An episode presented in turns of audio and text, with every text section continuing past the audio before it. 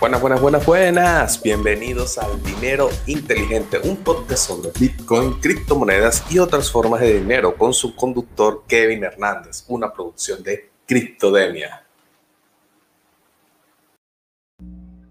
Cuando hablamos de cadena de bloques o blockchain, tenemos que irnos a sus orígenes. Y ojo, sus orígenes no vinieron con Satoshi Nakamoto y Bitcoin en el 2008 nada más lejos de la realidad. Realmente vinieron en el 91 con el trabajo de Stuart Haber y Scott Stornetta, quienes crearon un sistema de base de datos que permitía que a través de bloques conectados matemáticamente entre ellos, crearla de forma inmutable esa base de datos.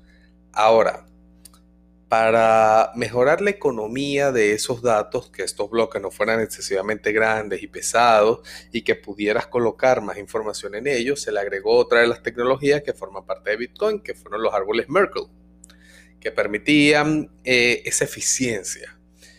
Pero como ven es una tecnología bastante vieja que ya tiene 30 años en circulación. Ahora, si tiene 30 años, ¿por qué no es hasta ahora que empezamos a oír el concepto de blockchain? Bueno, la respuesta es muy sencilla, no era una tecnología del todo eficiente, no es escalable realmente y a no ser que haya un incentivo monetario generado por la misma red que estás de alguna manera utilizando con la cadena de bloques, no es muy barato de mantener, realmente es excesivamente caro y por eso pierdes toda la eficiencia, válgase la redundancia. Ahora, ¿Por qué ¿Qué es lo que trajo de cambio aquí en Bitcoin? Bueno, para esto tenemos que entender más o menos cómo funciona y aquí vamos a hablar un poco. En primer lugar, pensemos en la cadena de bloques o blockchain como lo que realmente es, un simple libro contable. Un libro contable al cual cada página se le llama bloque y cada una de esas páginas están entrelazadas entre ellas matemáticamente de la siguiente manera. Supongamos que han aparecido distintas transacciones de participantes en la red y ya se llenó una hoja. Entonces han pasado 10 minutos, que es lo que estipula la red, que tiene que estar pasando más o menos, y se coloca este acertijo, por así decirlo en el acertijo se coloca, bueno, todos los participantes y los que tienen conectados ordenadores para resolver algoritmos matemáticos de la red tienen que conseguir este número derivado de toda la información que está puesta en esta hoja, o sea, todos los números de transacciones. Entonces, ¿cómo lo hacen? Bueno, si colocamos el algoritmo que se utiliza Bitcoin, que es el SHA-256, él lo que hace es tomar toda esa información y saca un solo número. Grandísimo, por cierto, con. Ahora, este número puede variar mucho. Puedes agarrar la misma información dos veces y obtener dos números totalmente distintos, porque funciona con criptografía simétrica. Entonces, ya entendiendo esto, empezamos a ver que esto es algo bastante complejo de romper y empiezan las computadoras a buscar ese número. Tan, tan, tan, tan, tan, tan. Este número es sumamente complejo y necesita muchos intentos para llegar a él. Y funciona como una lotería. El que consiga el número ganador se lleva los Bitcoin, que esto es el centro de por qué esta tecnología funciona, el incentivo de que por hacer este trabajo se te va a otorgar una cantidad de Bitcoin. En este punto, 6.25 anteriormente eran 50 Bitcoin. Pero obviamente cada 220 mil bloques esa cantidad se reduce a la mitad. Ya tenemos nuestro primer bloque porque uno de las tantas ordenadores conectados a la red dio con el número ganador. Y en esta lotería, realmente, el poder de cómputo simplemente te otorga más tickets. o sea, aumentas tu probabilidad como si fueras a la lotería local y compraras más número que nadie. No es una garantía de que vayas a ganar, pero aumenta muchísimo tus probabilidades. Entonces, necesitamos, por supuesto, colocar otra hoja en el libro contable porque ya se llenó de transacciones también. Entonces, es el mismo proceso. Necesito que con el algoritmo SHA-256 derives un número que sea lo más cercano posible a este que estoy dando de manera aleatoria. Y además de esto, este número especial, mágico, único, tiene que eh, incluir la información del número anterior, que es el que va de control en la hoja anterior. Entonces, de cierta manera, estas hojas están enlazadas matemáticamente, por ende es muy difícil cambiar la información que en ellas se refleja, porque para cambiar la información de una hoja, tengo que irme a todas las hojas anteriores para poder realizar esto. Y por más hojas que vayas metiendo en el libro, se va haciendo más complicado. Y esto es una de las cosas que le dan la inmutabilidad a Bitcoin, esta cadena de bloques. Ahora, la otra cosa que le da inmutabilidad es que hay todo un juego de incentivos que hace que esto funcione. Por ejemplo, yo tengo mi libro contable y se está actualizando constantemente, pero decido un día hacer trampa. Decido colocar en mi libro contable una transacción que antes no existía o eliminar una transacción que hice. Efectivamente yo puedo hacer esto, pero recuerden que esto es un consenso distribuido. Yo no soy el único participante en la red.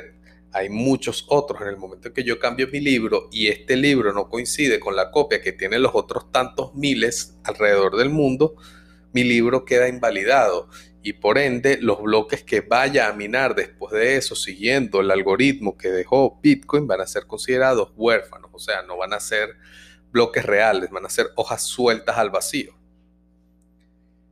Y como ya dije, los incentivos juegan una parte muy importante en esto, porque no tienes que ser honesto, simplemente tienes que querer no perder tu oportunidad de generar ingresos. Para hacer eso tienes que seguir las reglas. Entonces es un juego bastante sutil que no busca forzarte a nada. Tú mismo te acoplas a las reglas para que éstas funcionen. Entonces, entendiendo esto como blockchain, vamos a ver cómo funciona una transacción.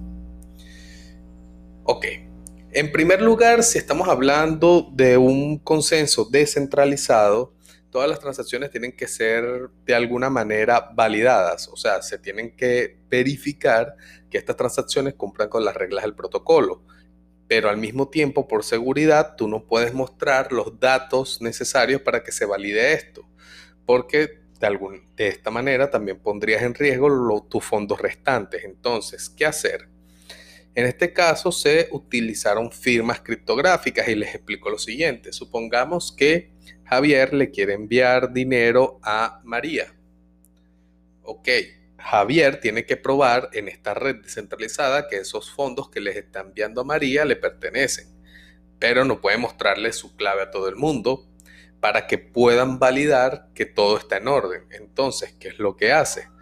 coloco una firma en la transacción. Para firmar una transacción tienes que tener la llave privada, o sea, esa clave única especial que tienes que tener mucho cuidado con ella y firmarla. En el momento que tú la firmas, ya se asume que tú efectivamente eres el dueño y el custodio de esos fondos porque de otra manera no la pudiste haber firmado.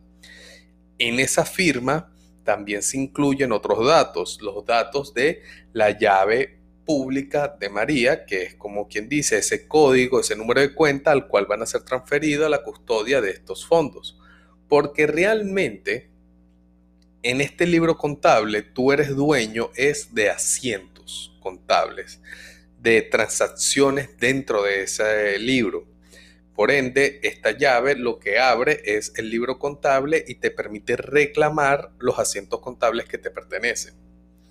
Entonces Javier firma su transacción, le da proceder y esta transacción es enviada a María. Pero ojo, todavía no ha terminado. La transacción actualmente existe en un espacio conocido como mempool, que es simplemente una sala de espera de las transacciones para que éstas sean tomadas por esos nodos que ponen su poder de cálculo para resolver los enigmas criptográficos que ya mencionamos y colocarlas en esta hojita que llamamos bloque y las van colocando según lo mucho que estén pagándole. Y aquí también se tiene que acotar que Bitcoin no funciona con porcentajes como funcionan otros servicios financieros. Digamos que es más justo. Él funciona a nivel de comisiones con el peso en datos que tenga una transacción. Si una transacción tiene más firmas que otras, viene de distintas billeteras, por tanto pesará más en datos, deberá ser más cara que una transacción más simple que simplemente tenga un emisor y un receptor. Ya entendiendo eso, prosigamos. Ya entendemos que la transacción está firmada, está en una sala de espera llamada mempool y está esperando su turno para llegar y ser incluida en el libro contable. Perfecto. En el momento en el que los nodos la toman para incluirla en una de estas hojas, verifican que tenga la firma, que cumpla las reglas del consenso y asimismo sin necesidad de que haya que exponer data personal, la consideran válida y es confirmada. Cuando tiene una confirmación quiere decir que ya fue incluida en el libro contable. Ahora, ¿qué significa cuando dicen, mira, tiene dos, tres, cuatro, cinco confirmaciones? Totalmente sencillo. Esto lo que significa, a grandes rasgos, es que después de esa hojita contable en la que se incluyó su transacción, aparecieron otras hojas. Una hoja, dos confirmaciones. Dos hojas después, tres confirmaciones y así sucesivamente. Y estas hojas, como ya mencionamos, están enlazadas matemáticamente. Por ende que cada hoja que se vaya agregando le va dando seguridad y le está agregando inmutabilidad a tu transacción. Dicho así parece complicado, pero estas son cosas que suceden todos los días de forma automatizada. Pero es importante tener en cuenta qué es lo que está sucediendo detrás de esto, porque después de todo es tu dinero. Es el único dinero que puedes reclamar que realmente es tuyo, porque está bajo tu custodia. Y ahora, entendiéndose esto, ¿por qué es tan importante blockchain en Bitcoin? Bueno, en términos generales, blockchain es importante en Bitcoin cuando la combinas con sus otras tecnologías. ¿Y qué es lo que produce esto? Bueno, en primer lugar, como los participantes pueden ser cualquiera, es totalmente abierto, el día de mañana tú puedes conectar cualquier equipo, hoy en día es necesario un equipo especializado llamado ASIC. Tú puedes participar en este consenso, entonces conectas tu máquina y estás participando. Supongamos que una persona llega y dice, quisiera que hubiera más de 21 millones de Bitcoin, quisiera que hubiera más en circulación, aumentar el suministro para que baje un poco de precio, como hacen normalmente los bancos centrales en toda lo que es la política monetaria con la que están manejando el dinero fiat. Bueno, si se coloca esto, es esta persona contra una red de nodos que no van a querer esto porque parte de los incentivos de Bitcoin es que es limitado, es muy precioso, tiene escasez absoluta. Entonces, eh, esta persona tendría que tomar, como mencionamos en el capítulo anterior, todo el poder de cómputo equivalente al 51% de toda la red. Y esto, en términos materiales, es prácticamente imposible.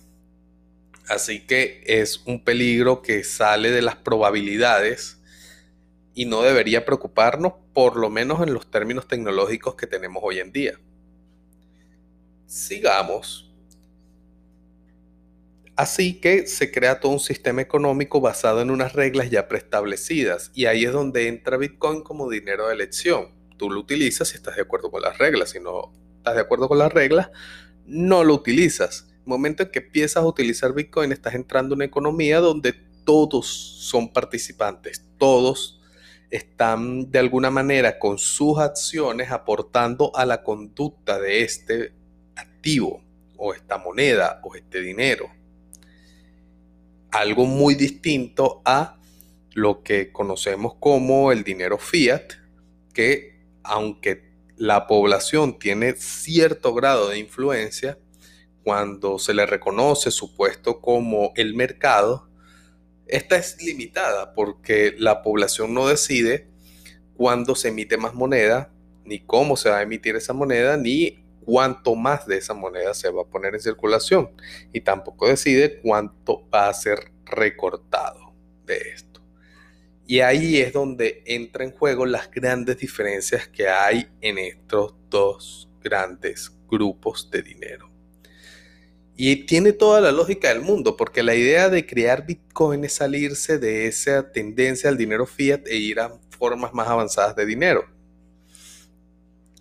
Y como dinero inteligente, que es el nombre de este podcast, tenemos que entender que eh, gran parte de la seguridad que nos puede proveer esta tecnología se viene de la combinación de prueba de trabajo, que ya la hemos conversado, con blockchain. El blockchain por sí solo no es inmutable y aquí es donde te voy a explicar por qué. En primer lugar, eh, vamos a hacer la comparación con el primer caso de blockchain realmente sustentable, realmente claro. Es una red de pago llamada Bitcoin que te recompensa con Bitcoin por mantener ese libro contable. Los Bitcoin, al ser limitados, tienen una oferta fija y una demanda creciente constantemente, por lo tanto se aprecia en el tiempo.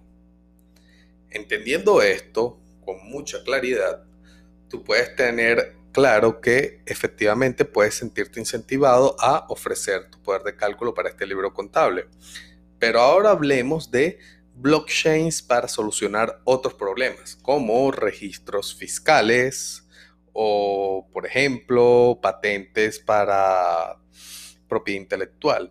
Sí, efectivamente tú puedes crear una blockchain que bajo criptografía asegure eh, de cierta manera que haya una, un timestamp en cada una de estas hojas, en cada uno de estos registros y que estos estén enlazados matemáticamente. Sí se puede hacer. Pero ahora, ¿es rentable? ¿Es sustentable? Y lo más importante aún, ¿de verdad es inmutable? Pensemos.